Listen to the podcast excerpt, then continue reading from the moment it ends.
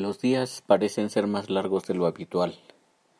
Cuesta trabajo ignorar todas las cosas que se dicen. Parecen existir tantas voces que resuenan en nuestras cabezas que nos llegan a distraer de lo esencial, de lo único e inamovible. Y eso provoca que nos olvidemos de ser iglesia. Ayer tuve la oportunidad de reunirme con un grupo de jóvenes, una reunión virtual, ya que salir en este momento es arriesgarse mucho. Era un grupo específicamente hecho para hablar de Dios, para abrir su palabra, compartir necesidades de oración, necesidades materiales, toda clase de problemas que pudieran estar provocando dolor o ansiedad o quizá preocupación entre nosotros. Fue un momento muy interesante y especial. Hablábamos de lo mucho que la gente necesita de Dios.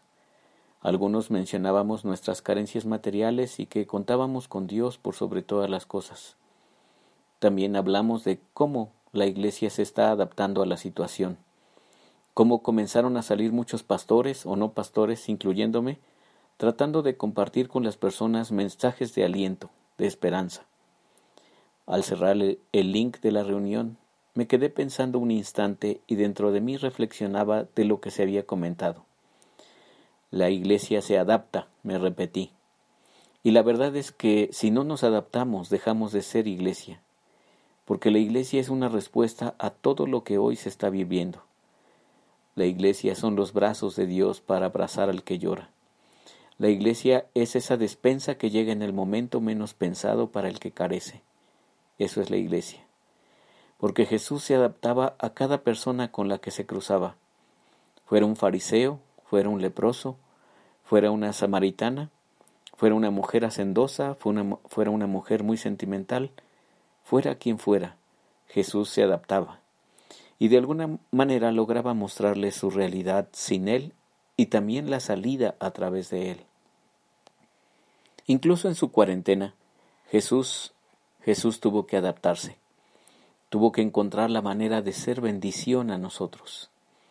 En ese examen tan complicado en donde la ansiedad tuvo lugar en él, el miedo, la presión, la desesperación, Jesús pasó con excelencia ese examen. Pero, ¿para qué? ¿Qué caso tenía pasar por aquello?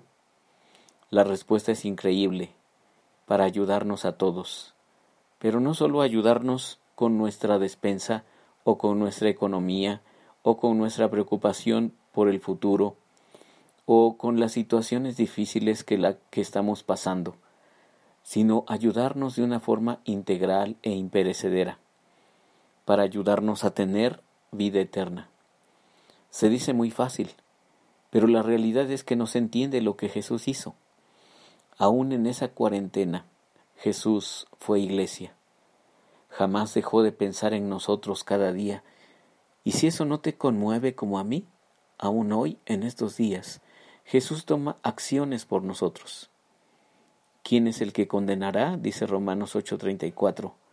Cristo es el que murió, más aún el que también resucitó, el que además está a la diestra de Dios, el que también intercede por nosotros. Jesús sigue pidiendo por nosotros cada día de esta cuarentena en la que estamos viviendo tú y yo. Y en su tiempo en la tierra, en su cuarentena, me gusta imaginar que también lo hacía. Y ese es el desafío, a seguir siendo iglesia, seguir siendo de ayuda para otros, seguir dando el mensaje de Jesús en medio de estos cuarenta días. ¿Cómo? Hay muchas maneras, pero primeramente y esencialmente sería muy bueno que oráramos por aquellos que no lo hacen, todas esas personas que no buscan de Dios, orar por este país, por el mundo, orar, orar y más orar pedir a Dios socorro, pedir a Dios provisión para los que no tienen, pedir, a Dios por los que están infectados, pedir a Dios por las familias de los que han partido. Eso es ser iglesia en medio de la cuarentena. No es la única manera, pero hoy quisiera dejarte con este desafío, pedir a Dios por su cuidado y salvación a todos, tal y como Jesús hoy lo sigue haciendo. Y aquí termina el artículo de esta página de Radical Guiones en el que tú puedes eh, suscribirte y puedes darle like para que te estén llegando los artículos. Pero déjame puntualizar algunas cuantas cosas. Primero, primero esta capacidad que tiene la iglesia de adaptarse. Estaba escuchando varios, varias opiniones de algunos pastores. Algunos están resistentes o renuentes a dejar de reunirse y dicen que, que no, que no lo debemos hacer. Y otros, otros pastores, decimos que, que sí, que tenemos que detenernos un poquito, que necesitamos ser conscientes del, del alejamiento unos de los otros y que necesitamos obedecer las órdenes de las autoridades. Pero hay otra opinión, ¿verdad? La opinión polarizada o la otra opinión que dice que es, es ser cobardes, es meternos a un, agujero, es replegarnos y es escondernos cuando nosotros somos la luz y la sal de la tierra. Así nos dijo Jesús. Bueno, pero no se trata de debatir, se trata de, de ser iglesia.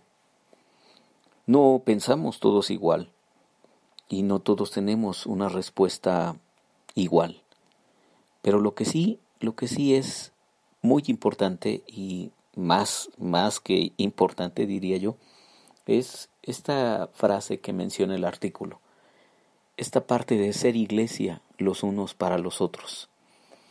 Y que la iglesia no es el lugar.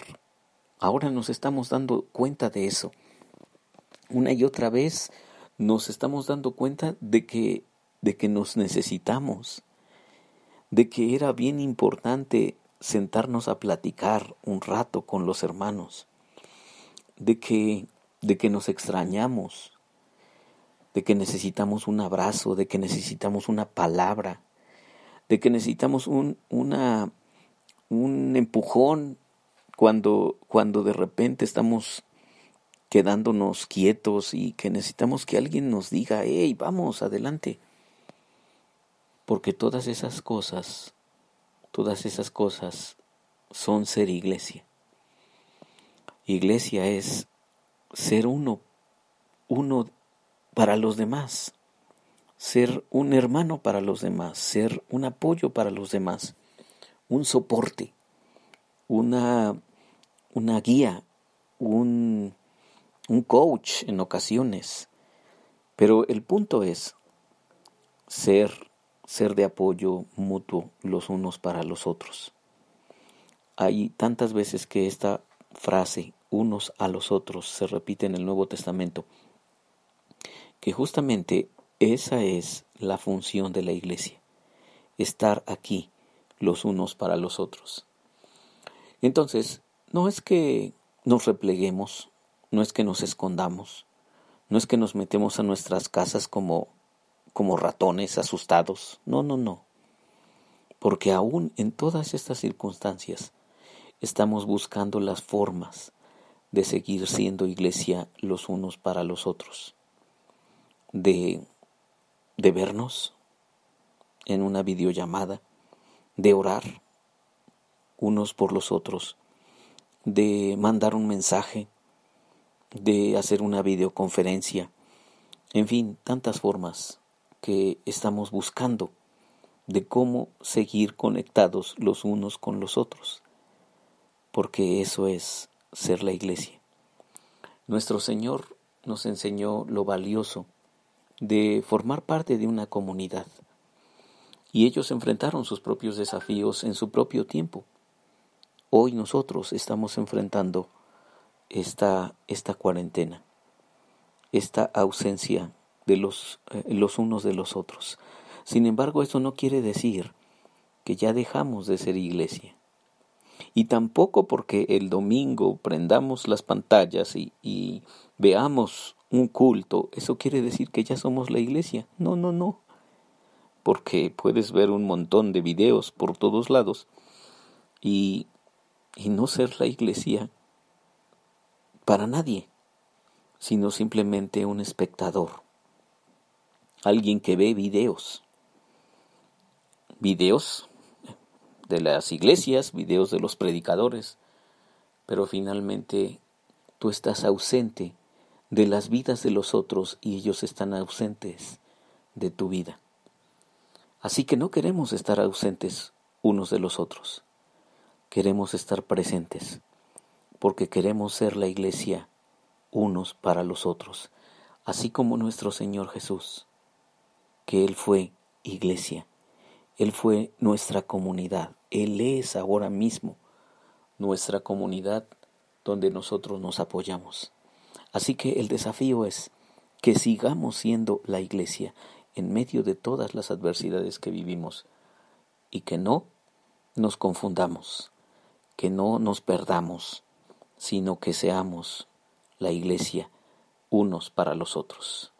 Señor Jesús, gracias, gracias por amarnos tanto, para, para hacer todo lo que hiciste en tu vida y dejarnos esta, esta vivencia de la comunidad de fe, la iglesia.